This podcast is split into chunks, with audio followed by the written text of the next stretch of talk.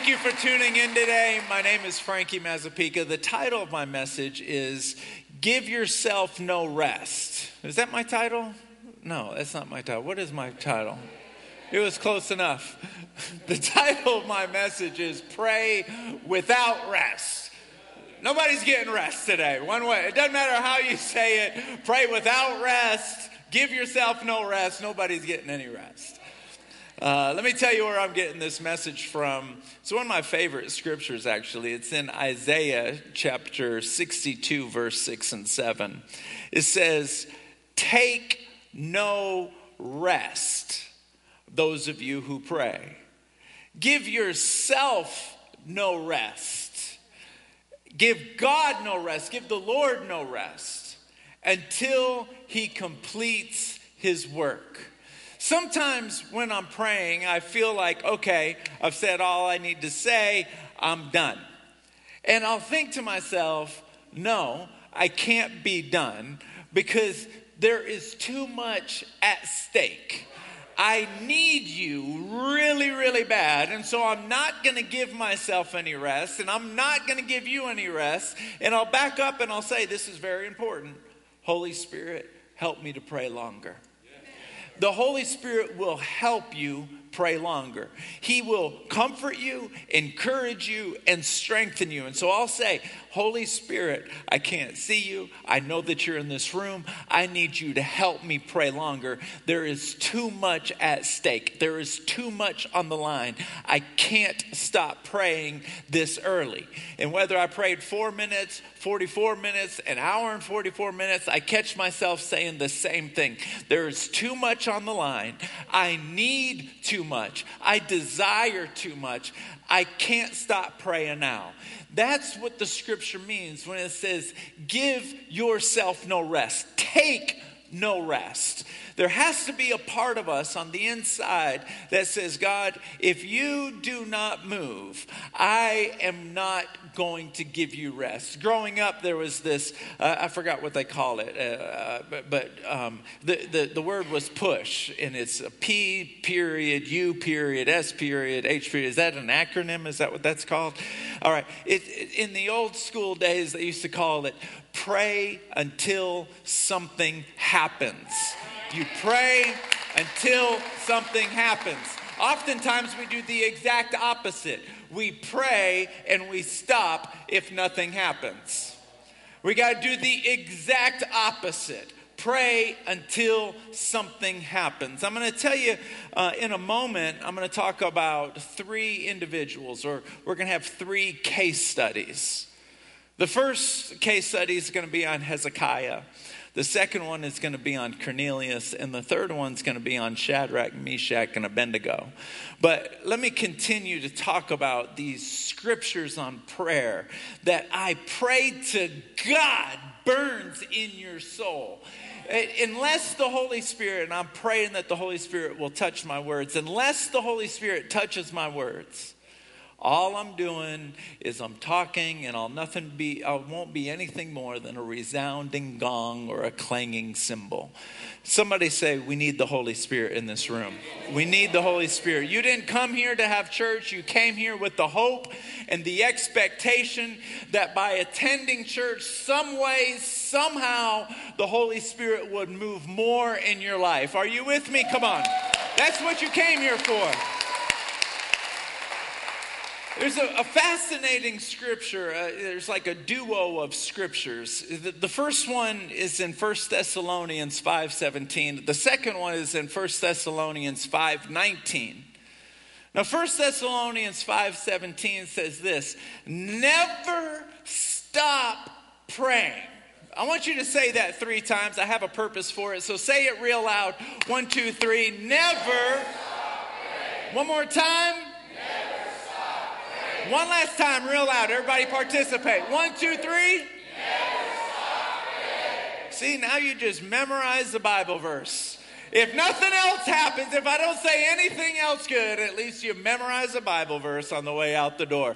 Never stop praying. Now, two verses later, in 1 Thessalonians 5:19, it says this: "Do not quench the Holy Spirit."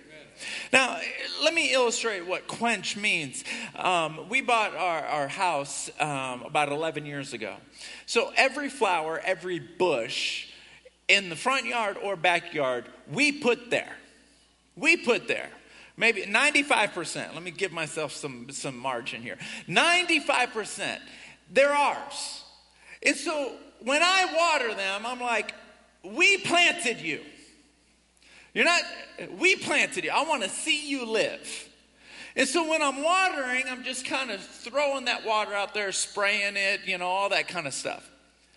And then whenever I'm ready to go walk back, rather than just dragging water, spraying all over the place, what do you think I do with the hose? I just saw somebody over here. You, you, you, you, you, you quench it, you squeeze it, you turn it in half and you hold it. That way it doesn't spray on you. When you, when you quench it, when you squeeze it, there's no more water coming out. And the reason why it says, do not quench the Holy Spirit, two verses after it says, never stop praying, is because when we stop praying, the Spirit stops flowing. It stops flowing through your life. And here's how critical that is the joy of the Lord is through his spirit. All of these characteristics that I'm about to say comes to you through the spirit of God. In Galatians chapter 5 verse 22, it talks about the fruits of the spirit. Now, the fruits of the Spirit, you can take out the word fruits and put in the word characteristics. This is the characteristics or the personality of the Holy Spirit. And when the Holy Spirit is flowing through you, it's not quenched because you're praying often. You never stop praying. These characteristics also flow through you. It's love. We're describing the Holy Spirit's personality love, joy, peace, patience, kindness, goodness faithfulness, gentleness, and self control. And so when the Spirit is moving through you, these characteristics become your personality. You're full of love, you're full of joy, you're full of peace. When that's not happening, it's because you've stopped praying and you've quenched the Holy Spirit. You can identify a person who prays a lot because they have love, joy, peace, patience, kindness. You can see it coming through it. But it's not just the fruits or the personality that changes. It begins to change in it, like a river, like on a dry ground. Isaiah 44 3, it says, I will pour my water on him who is thirsty, and I will flood the dry grounds. When you're praying, you're not quenching the hose, you're not quenching the water hose. Uh, you're letting God change your personality, change your characteristics, but it's also going through the dry places of your life and causing it to be fruitful. Without water, there is no fruit.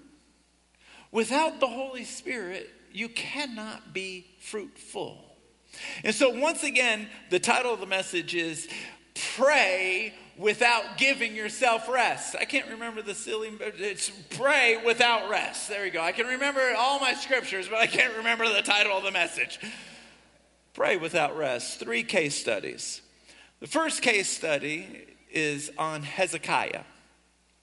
In 2 Kings chapter 1 verse 20 it says this about that time Hezekiah became deathly ill. And Isaiah, the son of Amos, went to visit him. He gave the king this message The sovereign Lord says to you, Get your affairs in order. You are going to die. You will not recover from this illness. Now, that's not the kind of prophecy I want to hear. That's not what I want to hear. I want to hear you're going to be blessed and highly favored. You're going to jump from mountaintop to mountaintop. You're going to tiptoe through the daisies. Everything's going to be fine. That was not the prophecy. You're going to die. The Bible says that Hezekiah rolled over in his bed. He put his face to the wall and he began to cry out to God. In the meantime, Isaiah has already walked out of his chambers. He's heading downstairs. He's going to get on his horse to go on back home or his camel or whatever he was riding. Before he got out the front door, the Lord spoke to Isaiah and said, Go back to Hezekiah. Tell him I've heard his prayer and I'm adding another 15 years to his life. Come on, put your hands together. What, what was it about his prayer that arrested the attention of God? You and I pray all the time. What was it about his prayer that, that caused his chin to be towards him? What was it? It says that as uh, uh, Hezekiah turned over and he cried out to God the Bible says in, in John 5 16, says, Confess your sins one to another, pray one for another, and you will be healed. For the affection, it fervent, for the fervent prayer of God availeth much. I don't know what your background is. I don't know how you were raised, but there's a lot of people I know that they pray with the same degree of passion for their job, for their kids, for their life, for their health, the same degree of passion as they pray for their Pop Tarts in the morning. There's no different degrees of fervency. Dear Lord, bless my Pop Tarts. Dear Lord, bless my family. Pop Tarts and family deserve two different levels of fervency. Two completely different levels. God bless my Pop Tarts. I just ate s'mores Pop Tarts for breakfast yesterday. That's why it's in my mind.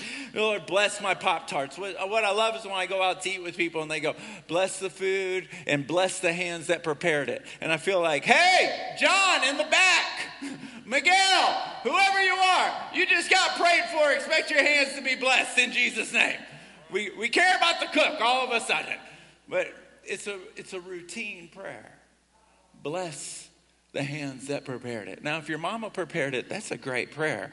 But to bring a guy up that you don't, or a woman up that you don't even know, that's fascinating. It's fascinating. When you pray for yourself, you've got to pray with fervency. What is fervency? I love it when people ask, What is fervency? What does it look like to pray with fervency? The fervency is not the volume of your voice, although it can include that. Hannah could not have a baby in the Bible. You can read about it in 1 Samuel. She could not have a baby, and she went to the temple and she was praying so fervent that the priest of the temple looked over at her and thought that she must be drunk. But not a word was coming out of her mouth. She was travailing. What is fervency? Fervency is the energy, the passion, and the focus of your prayer. Now, David, when he prayed with fervency, he came in dancing. He came in shouting. He came in lifting his voice. Whether you're praying like Hannah, whether you're praying like David, pray with fervency. Charles Spurgeon said this A prayer without fervency is like hunting with a dead dog. Either pray fervently or don't pray at all. Pray fervently or don't pray at all. Fervency is a passion and a focus. For people who are tired of praying because they never see God move, they're tired of praying because oftentimes there was one prayer in your life that you really wanted God to answer and He didn't. And so now you don't pray at all. That's a sad thing because all of us have prayers that God did not answer. But all of us should have prayers that we have seen Him answer. The more you pray, the more good answers that you're hoping for happens. The less you pray, the less you see. The more you pray, the more you see his hand. The less you pray, the less you see his hand. It's, it's not rocket math, rocket science. That's, uh, that's Hezekiah. Let's talk about Cornelius. In Acts chapter 10, verse 1, it says this In Caesarea, there was a man named Cornelius. He was a centurion. A centurion, uh, a centurion is uh, are those guys you may have seen pictures of them. They, they have a helmet on and they look like a uh, like a rooster. They got these red feathers. If you ever watched a show, a biblical show where Jesus is getting arrested, they're coming in with shields and swords and they arrest. That's what a centurion looks like. And so Cornelius was a centurion of which was known as the Italian cohort. Let it be known as a sidebar that Italians were the first people to be saved outside of the Jews. I'm just saying. now, Cornelius was not a Jew, but he wanted the relationship that Jews have with God. And so there was four characteristics of Cornelius. Number 1 is he was a devout man.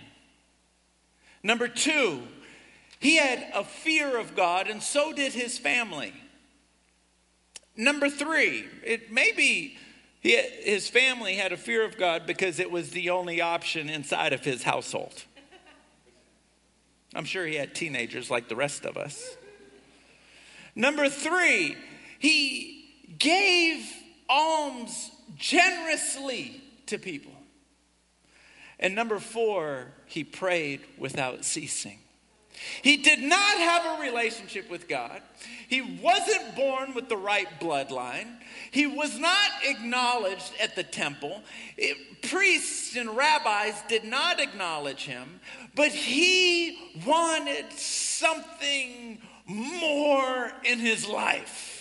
I don't know if you've ever been there where you look around and you're like, I wish I had that. I wish I had that opportunity. I wish when I looked in the mirror, I looked like Arnold Schwarzenegger. I wish. I wish, I wish, I wish. Cornelius did not live his life wishing.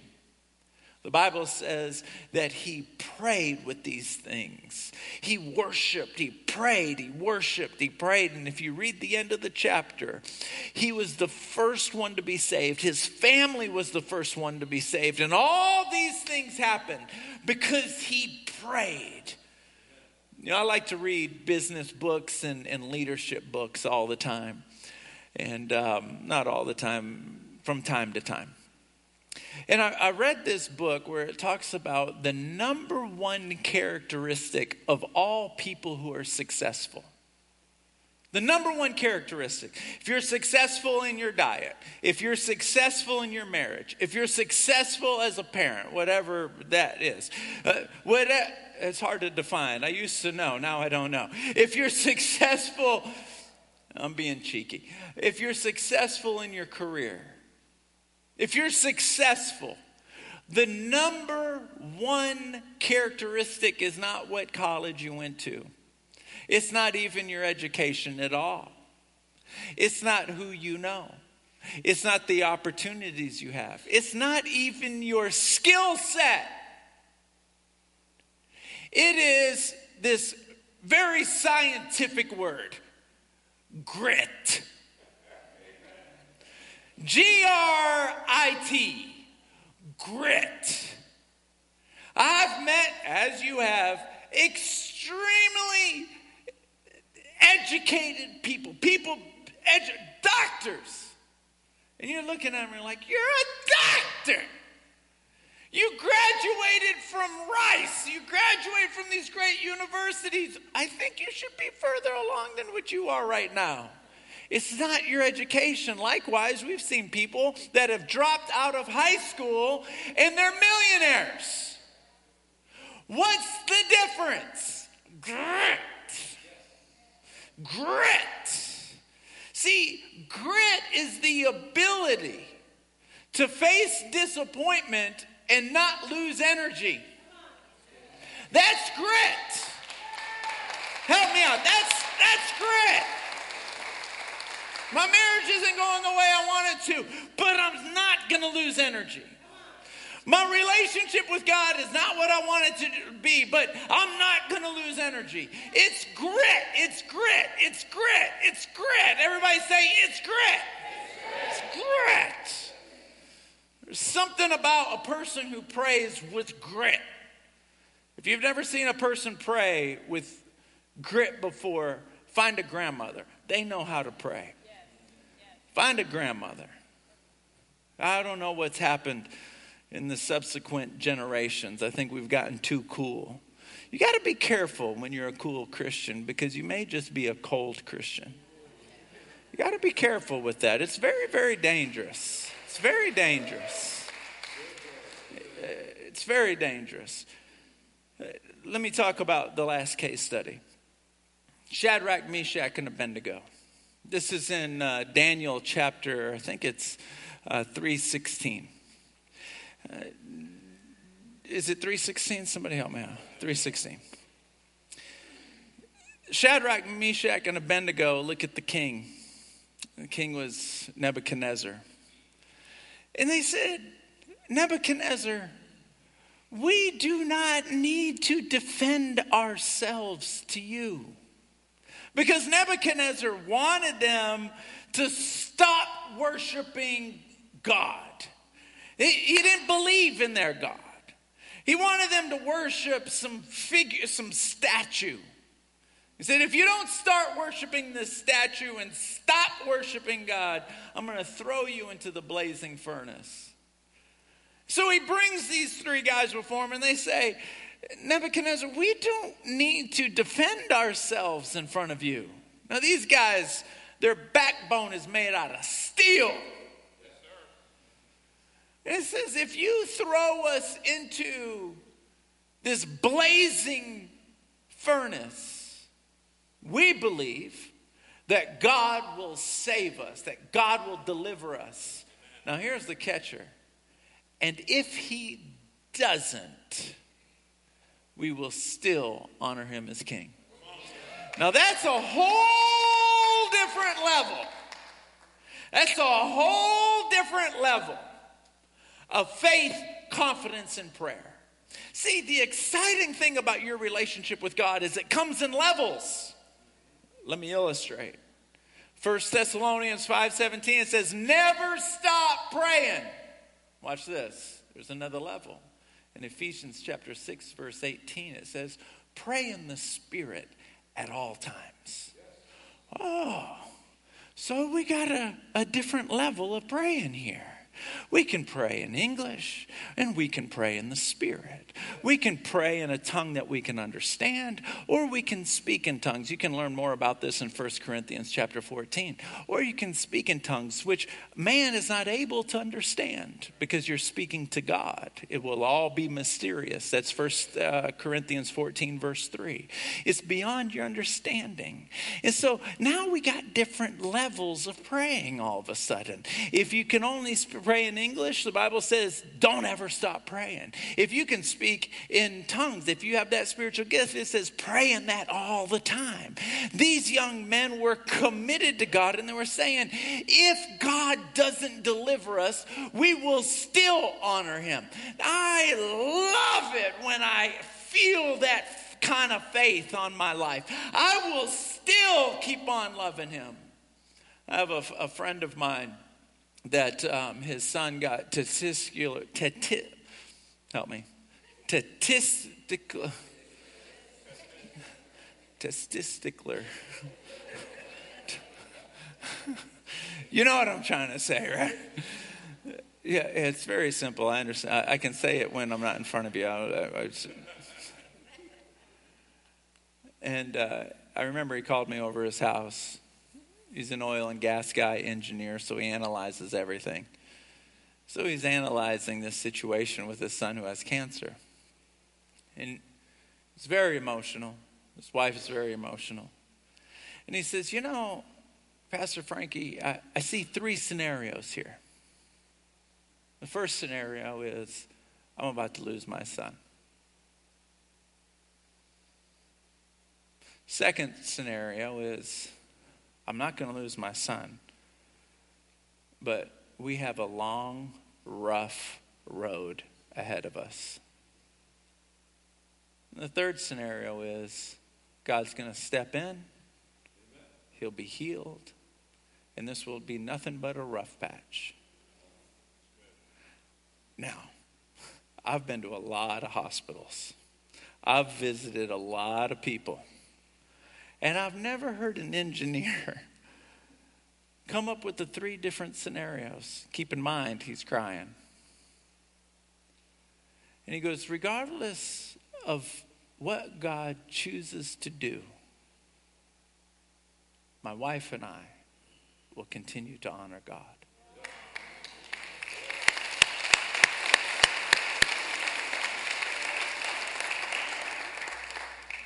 The cancer, let me just say this he's cancer free. It was a rough patch. God healed him.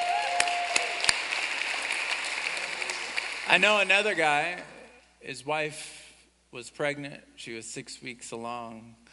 They tested the baby, and there was a high probability that the baby was going to be born with Downs, Down syndrome. And the person said to me, I believe God's going to heal my baby. But if he doesn't, there must be something that God's wanting to do in me, and this is the tool that he's going to use. Can you see the level of commitment? The baby was born perfect, no Down syndrome. See, this is the attitude of God. I'm committed either way. I'm committed either way. All of us have prayers that He hasn't answered. We have prayers that He has answered. The more you pray, the more you have prayers answered. Can you give God a round of applause for that? Absolutely. I want to show you a, a, a, testimony of someone that uh, was healed recently. And what's so cool is I have no idea what testimony is about to play. I have friends who are pastors and they go over their service on like a Friday or a Thursday, minute by minute, and they're incredibly successful. And the reason why I can't do that is my, my brain gets bored with a conversation that lasts longer than three minutes don't pray for me. I like me just the way I am. Um, but th- this is the media's team. This is their responsibility to grab a testimony. And the only thing I know is that we have a testimony video because we always have a testimony video of somebody being healed. We always do. See, it's, it's my responsibility. The Bible says, do not touch the glory of God. If you do not, if you get healed and you don't give Him praise for it, you are touching the glory. You're saying, God, I'm not going to give you your glory. You're touching His glory. But if I say, well, that person got healed because of me, doesn't that make your skin crawl? I would be touching his glory, saying, I'm going to take the glory for myself. But when we all give him the glory, we see more and more of his power. Take a look at this, please. So, for about seven years, um, I've been struggling with ingrown toenails, and I have grown up all my life basically a dancer and so it was really difficult for me to like kneel down and do the movements that i needed to do I, I, grew up in a christian dance ministry so it was worship and i came to church and about a month ago pastor frankie led the whole congregation in just asking, having them ask the Lord what it was that they needed in their life, what kind of healing. And I kind of felt silly asking for ingrown toenails. That kind of felt like a small thing, but I know that the Lord cares about big things and small things. And so I asked Him, and um, after I prayed that prayer, it was about 80% healed when I went home, and I felt it. The pain was less, and I was really excited. And then the next week, um, I asked the Lord again for that same thing, and right then and there, I I felt it, and there was no pain, and it was 100% healed. So, uh, praise the Lord, I'm able to choreograph and do everything I need to do pain free. Let's all stand to our feet for me, please. I, I love what she said. She said, it may be a, a, small thing. It's almost like it's a small thing to you, but it was a big thing to her. I think all the ladies have instant compassion for her. what would you do without your pedicures? Could you even be happy? I want to echo what she just did. I didn't pray for her. A prayer partner didn't pray for her. She just stood in this room. She put her mind's attention and her heart's affection on Jesus. She just told him what she wanted. Do you know that the miracle you need in your marriage the miracle that you need in your children's life, the health scare, the health worry, the health challenge, all of these things are as easy for God to heal as it is for you to breathe. It's that easy. You know, there's something about an anointing in this room. When somebody asks me to pray for them outside of this room, um, like I prayed for somebody on the sidewalk the other day, they recognized me, they asked me to pray for them. My faith is not nearly as high on the sidewalk as it is here. Why? I haven't seen enough on the sidewalk. And what you see builds your faith. All I know is that when people come in here, the Bible says in uh, Psalms 26, verse 8, I love his sanctuary because it's where his glorious presence dwells. So I'd like for you, if you wouldn't mind, just Close your eyes and just raise your hands. Don't put your chin down. You're in your Father's house. Keep your chin up. And just tell Him what you want.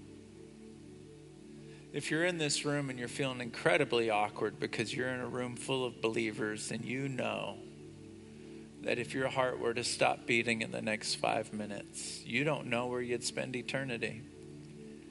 You must fix that before you leave this. Room. You must. We're talking about eternity. You must say with your mouth, not in your head, Jesus, I'm sorry for my sins. I want you to be my Savior. But just put your hands out and just begin to tell Him what you want.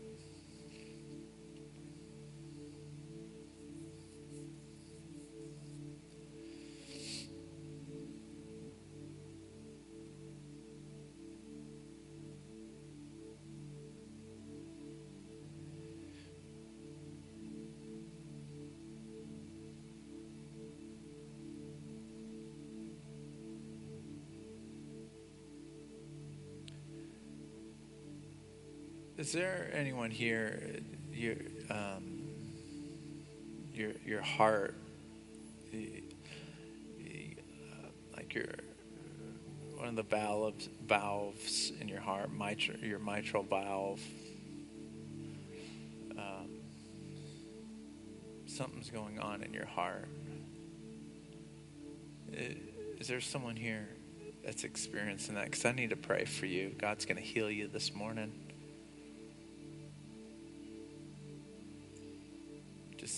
I'm not going to embarrass you. Just come out of your seat and just come stand right here. I'm going to take my microphone off at the end of the service and I'm going to pray for you.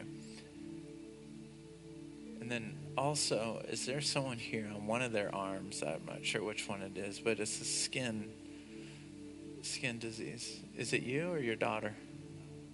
It's you. Okay, good. What is it? It's a mitral valve prolapse. It's a mitral valve prolapse. Praise God. Come here. I'm going to pray for you. What is it? Heart? Is it your mitral valve prolapse as well? Okay. What is it? Yeah, it's your mouth, mitral valve. Uh, What is it?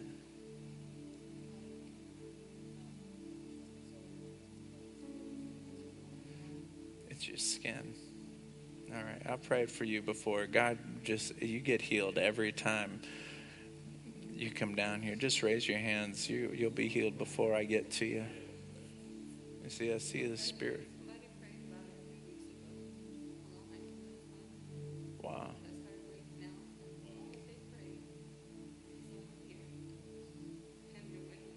It went away.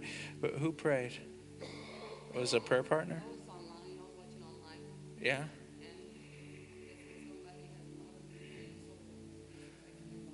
Remember that. All right. So one time I brought up prayer partners and to just offer a, a word of knowledge. So what I just did, that was a word of knowledge where God tells me who He wants me to pray for.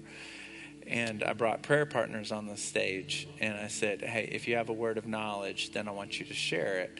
And someone, one of the prayer partners said, autoimmune disorder.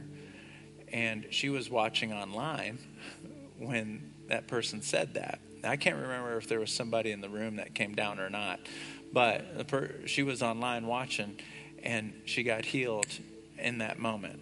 She got healed in that moment. Uh, I'm not going to make you talk. I'm not going to make you talk, but just come up here and uh, uh, just come up here. Come up here real quick. I'm not going to make you talk. I'm not going to embarrass you, but I want to. I just want to say something. When when you've been healed before, your faith to be healed goes high. That's why I just looked at her and I was like, the Lord's going to heal you before I pray for you. I can see it that He's going to heal you. But then, not only that, are you a prayer partner? Are you a prayer partner here? No. Okay, you need to be. Uh, where's our prayer partner? Because when you've experienced, you already know. You already know. You already know. In fact, I want you to pray for her. Watch this. Actually, uh, yeah, I need a prayer partner to pray with her to pray. What's that?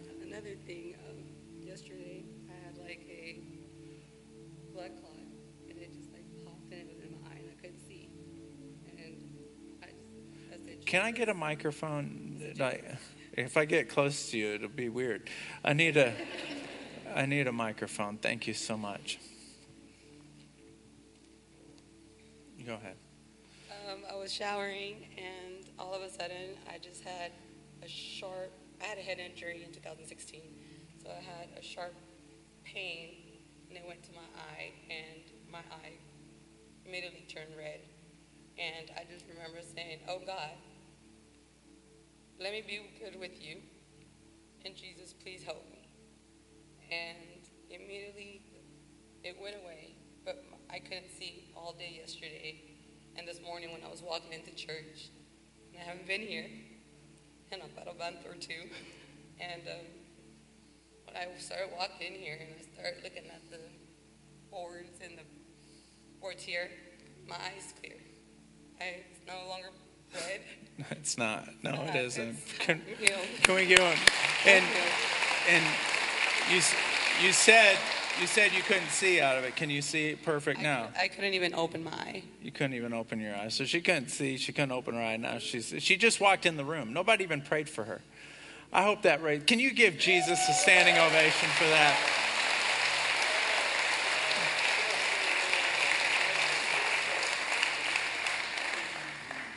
My goodness. There's just healing in the place. There's healing in the place. Does everyone believe that? There's healing in the place. All the prayer partners, if you would, just come down, come down, and um,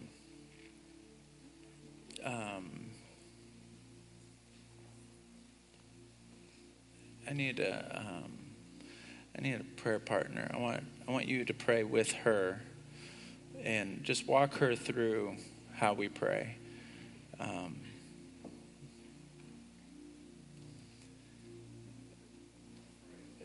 you know, it's it's it's fascinating because I, I, need to close the loop on that because some of you are like, wait a minute, what do you mean how we pray? What do you guys got going on up there? Um, what we do is is we pray a short prayer, a commanding prayer. And the, see, there's a petitionary prayer, dear God, please, which is very important. But when we're going for healing, we choose a commanding prayer in the name of Jesus and we speak it and we tell it to go because that's how Jesus prayed for healing. But it's a very, very short prayer. And then we stop and interview. Do you feel anything? Can you do anything? If a person had cancer, they, sometimes they feel it leaving their body. We interview. And if they're completely the same as they were before we prayed for them, then we pray for them again by doing this, we've seen way more healings. Jesus prayed for the blind man twice. The first time he could only see men looking like trees. My whole life, I've only prayed for people one time. And if nothing happened, I'm like, now I pray for him a second time. Sometimes I interview him again, I'll pray for him a third time. And what we've noticed is when we're able to be more steadfast and have more grit, we see God move more. And so that's why I'm like, hey, you're not a prayer partner. We haven't prayed, we haven't trained you, but the anointing of God is on your life. So let's walk her through. If you need a healing, if you need your marriage, well, I don't, God doesn't care what the miracle is. We don't care what the miracle is. The only thing we ask is if you get healed here at Celebration Church, that you email the church and tell us about it. You have no idea how much that encourages us. I got an email earlier this week. We prayed for deliverance for this young man because he had a spirit that was giving him PTSD because he served our country. I think it was in Iraq or Iran or somewhere that night, he got up in the middle of the night and he started puking black with clumps of black came out of him. He hasn't had a nightmare or a moment ever again. Ever again. I am not I am not implying that everyone who has PTSD has a demon. I'm not implying that. But in his case, God did that. So, whatever it is, as long as you're willing to say, I don't care what it looks like, I just need you. As long as you have that attitude, you'll see things that other people dream to see. So I'd like for you to come out of your seat, take the hand of a prayer partner. Let's sing this song at least one time through before anybody goes. I love you all so much. By the way, I need to say this. I talked on prayer all day today. I'm here every single Tuesday night with about 40 or 50 others praying in this room. Seven o'clock, we have childcare. It'd be an honor to war with you. It really would. I love you all. I'll see you guys next Sunday.